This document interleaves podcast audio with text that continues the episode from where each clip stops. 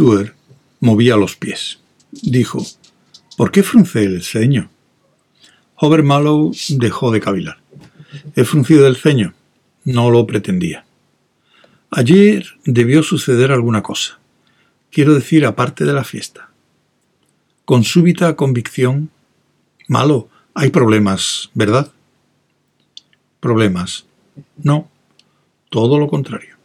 En realidad, estoy a punto de lanzar todo mi peso contra una puerta y encontrar que está abierta de par en par.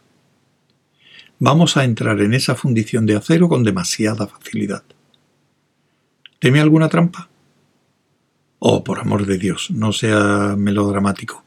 Mallow reprimió su impaciencia y añadió, ya más calmado. Es solo que una entrada tan fácil significa que no hay nada que ver. Energía atómica, ¿eh? reflexionó Tuer.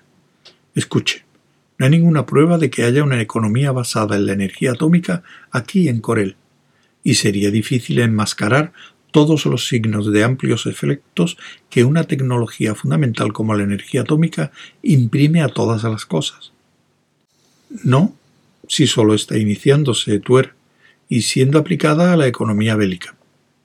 Solo la encontrará en los astilleros y las fundiciones de acero. De modo que si allí no hay es que... es que no tienen o no la enseñan. Tiene una moneda cara o cruz o adivínelo. Tuer meneó la cabeza.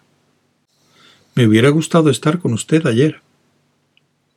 A mí también me hubiera gustado, dijo Mallow inflexiblemente. No tengo objeciones contra el apoyo moral.